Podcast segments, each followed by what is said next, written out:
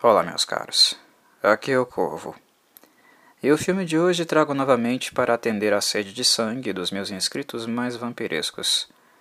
Hoje levarei vocês para o cinema francês e para um tipo de filme mais old school do estilo e país em questão.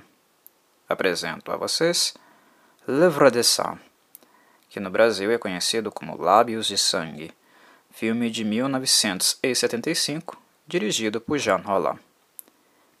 Este filme não é muito falado e provavelmente aqueles que não garimpam o subgênero vampiresco dificilmente descobrirão alguma coisa sobre ele. E isso tem uma razão de ser. Como eu disse, é cinema francês setentista. Isso implica em duas coisas. Primeiro, o filme é sensual, com muita nudez e erotismo. E segundo, ele também apresenta características suficientes para que o enquadremos dentro do cinema exploitation. O meu canal se enquadra dentro das políticas do YouTube e tem como público-alvo o adulto. Mas mesmo assim, creio que não faz mal reforçar. Este filme é para a faixa etária correspondente. Se você, jovem, está aí agora me ouvindo e acompanhando o vídeo, não faz mal até porque você não verá nenhuma imagem inadequada aqui. No entanto, tenha em mente que este filme não é para você. Preciso cumprir meu papel civil e não recomendá-lo para menores de idade. O que então faço? O recado está dado. Ah, Corvo, quer dizer então que esse filme é explícito? Não, não, caríssimos e caríssimas Nosferato. Quando eu mencionei as características dele, eu disse que ele é erótico, não pornográfico. Entendem a diferença? Um filme erótico é um filme que visa trabalhar muito com a sexualidade e a beleza do corpo. Ou seja, sua estética e fotografia estão focadas artisticamente na nudez e no comportamento sexual.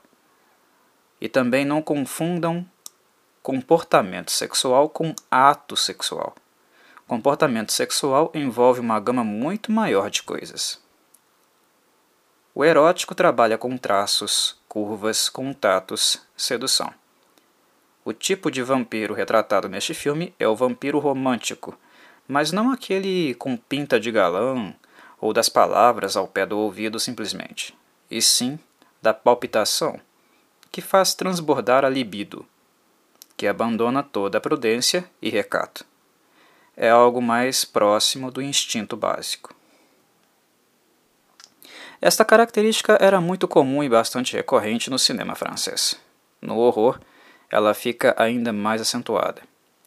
E no caso do vampirismo, Jean Roland provavelmente tenha sido o diretor que podemos dizer com segurança que mais adorava trabalhar assim. Ele apreciava o vampirismo por causa da capacidade deste de ampliar a linguagem erótica, torná-la mais intensa. E é disso que o cara gostava: filmar modelos nuas transitando pelo set. Simples assim. Os vampiros dele gostam de pouca roupa e não possuem nenhum pudor. A sedução e o estímulo libidinal são armas vampirescas não apenas para atrair possíveis vítimas no filme, mas também para fazer com que você, telespectador, fique envolvido seduzido, a acompanhar a película até o fim. E, obviamente, ele vai explorar isso o máximo possível, mas sem se tornar pornográfico. Em termos cênicos, o filme possui três atores que realmente atuam. Jean-Luc Philippe faz o papel de Frederic. Nathalie Perret, o papel de sua mãe. E Anne Bell, o papel de Jennifer. Estes três são de fato atores. Eles têm script para ler, estudar e estão ali para atuar.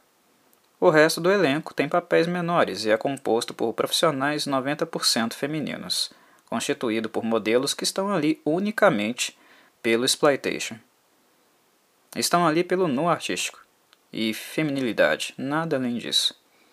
O figurino das vampiras é composto apenas por mantas coloridas ou véus muito transparentes que servirão para realçar ainda mais suas curvas e o movimento de seus corpos.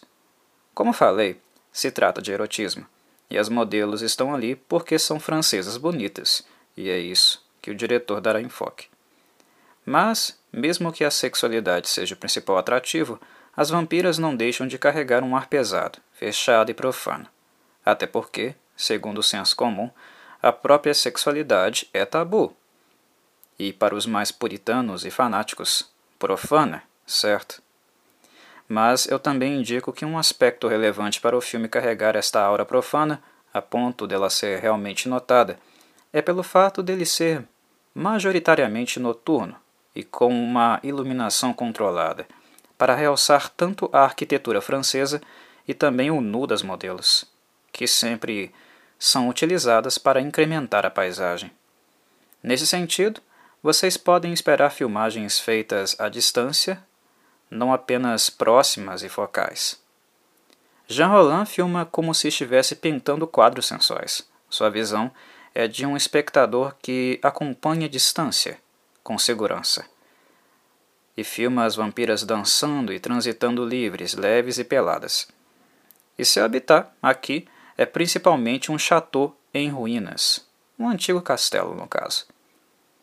Ou escadarias de grande proporção, realmente antigas, quando estamos em ambiente urbano.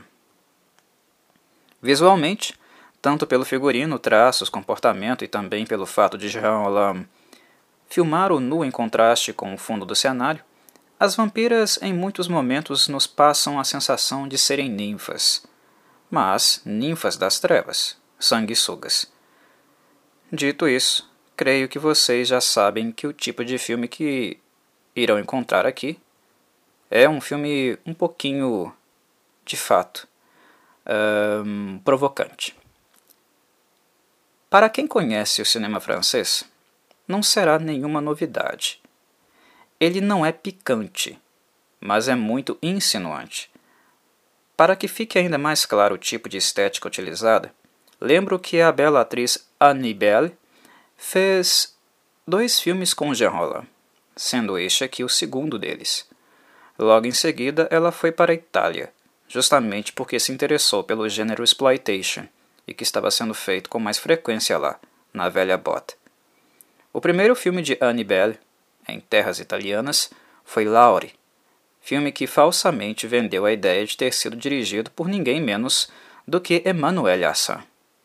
Sim, aquela Emmanuelle, mas a da vida real, a romancista francesa que ficou famosa por ter decidido, em determinado momento, explorar sua sexualidade e relatar isso posteriormente, de maneira bibliográfica. A vida e experiências de Manuele renderam uma enxurrada de filmes no gênero soft porn, por décadas. Talvez até hoje ainda existam ou sejam feitos. E o tipo de filme tem realmente a ver com a estética dela, mesmo que ela não tenha de fato dirigido. Mas repito, este filme vampiresco que estou abordando aqui não é soft porn, embora seja sim exploitation. A estética que ele utiliza é muito próxima da que Emmanuelle Arsan usaria. Afinal, ela era francesa e sua influência é muito forte, direta no erotismo do cinema francês.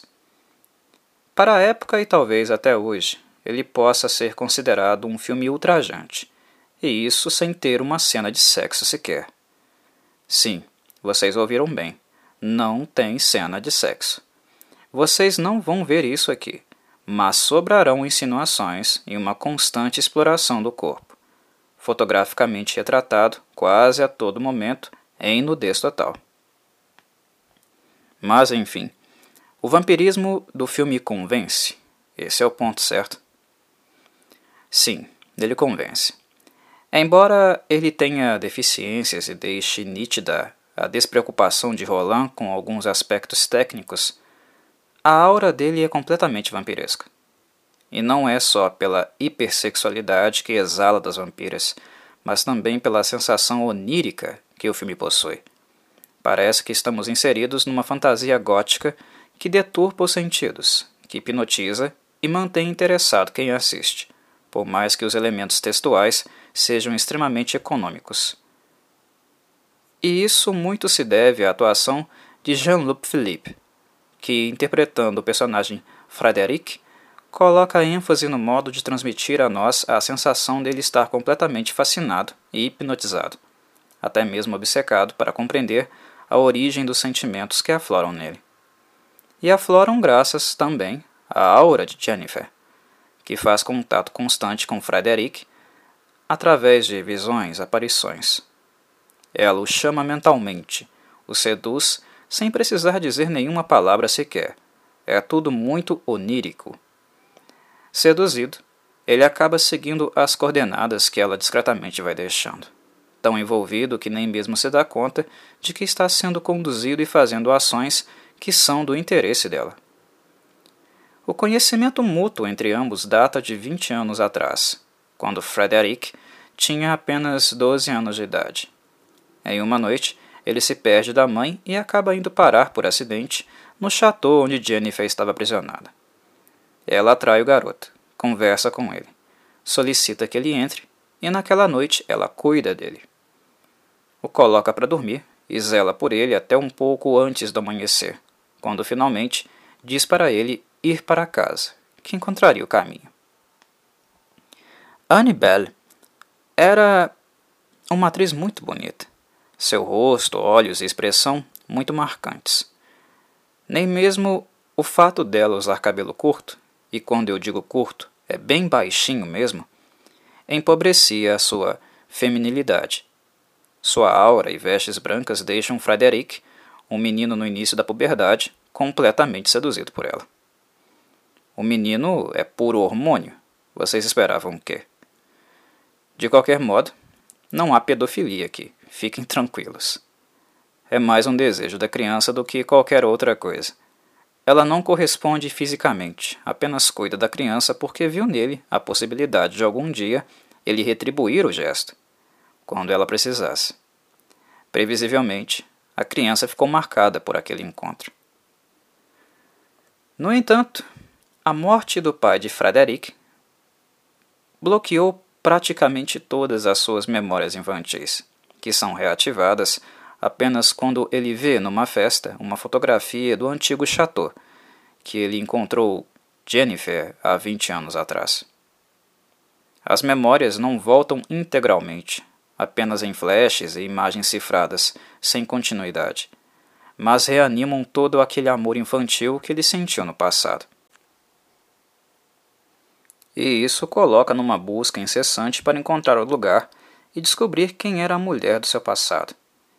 Ele procura a fotógrafa autora, que o informa que foi paga para esquecer o lugar, algo que o deixa ainda mais intrigado e motivado a continuar. Evitar que Frederick descubra algo é um artifício orquestrado nitidamente pela mãe. O que é algo muito óbvio para nós durante o filme, pela forma como a personagem se porta, claramente ocultando o envolvimento dela nos fatos e tentando impedir que Frederick encontre a personagem do seu passado. No entanto, os sentimentos e memórias de Frederick são o suficiente para que Jennifer restabeleça uma conexão mental que curiosamente ela havia feito com ele duas décadas antes. Impedida de estar presencialmente na vida de Frederick, ela se manifesta em sensações, em visões e condiciona calmamente o personagem a agir e realizar feitos que, no fim, o fizesse descobrir onde se localiza o chateau. É necessário dizer que há várias inconsistências no filme. Talvez o fascínio de Jean Roland com as bundas o tornou descuidado em vários momentos, negligente com conceitos e continuidade. Na maior parte do tempo, Jennifer não é capaz de se manifestar fisicamente. Ela aparece apenas como imagem e sempre muda. Mas há uma cena no filme onde ela de fato deixa um objeto para Frederick. E este é o furo mais estapafúrdio, na minha análise. Um problema adicional relevante que vejo no filme é a pouca exploração do vampirismo em sentido predatório. As vampiras sugam, mas é como se a mordida delas fosse algo que causasse uma morte instantânea. É algo muito rápido. Parece que basta apenas encostar no pescoço que as vítimas já se desvanecem. As vampiras que mais atacam no filme se tratam de uma dupla de irmãs, gêmeas por sinal. Novamente, penso que o diretor ficou mais preso em fetiches e se esqueceu de fazer dos momentos predatórios um pouco mais longos, mais apreciáveis. Eles começam e terminam rápido demais. Alguém pode tentar justificar que a falta de orçamento impediu o diretor francês de ter mais ousadia nas cenas de morte, mas é algo que eu refuto.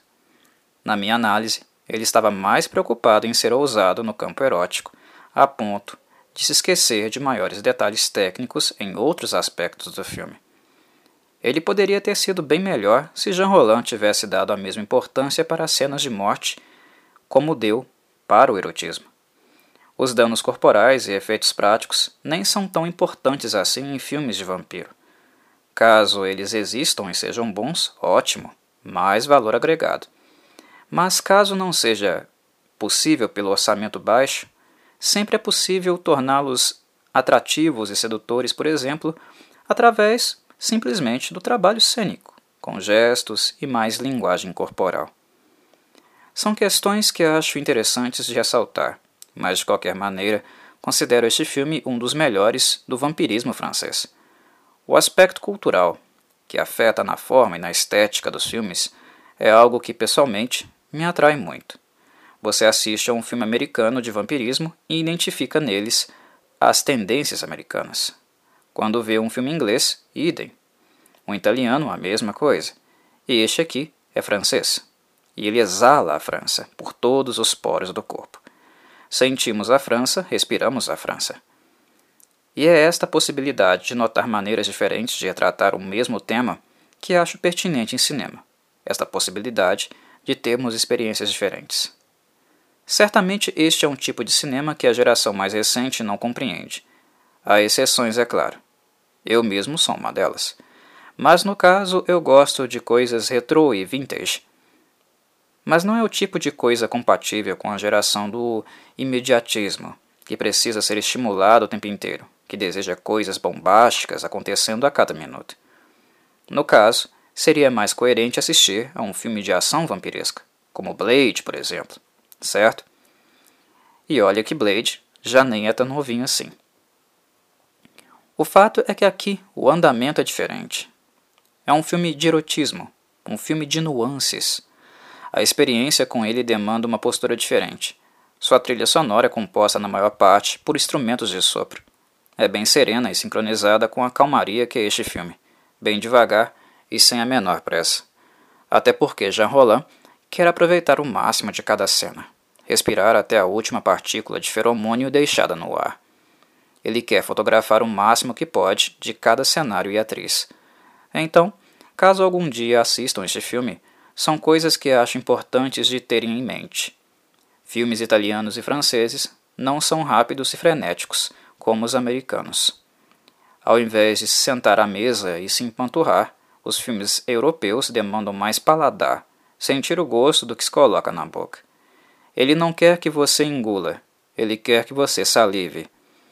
Interprete isso seguindo uma noção erótica e vai conseguir entender do que se trata este filme o que estou tentando dizer a vocês, mesmo antes de vê-lo. Mas paro por aqui, meus caros. Não darei mais informações. Creio que as adicionais que possa dar não sejam realmente necessárias. Um abraço a todos.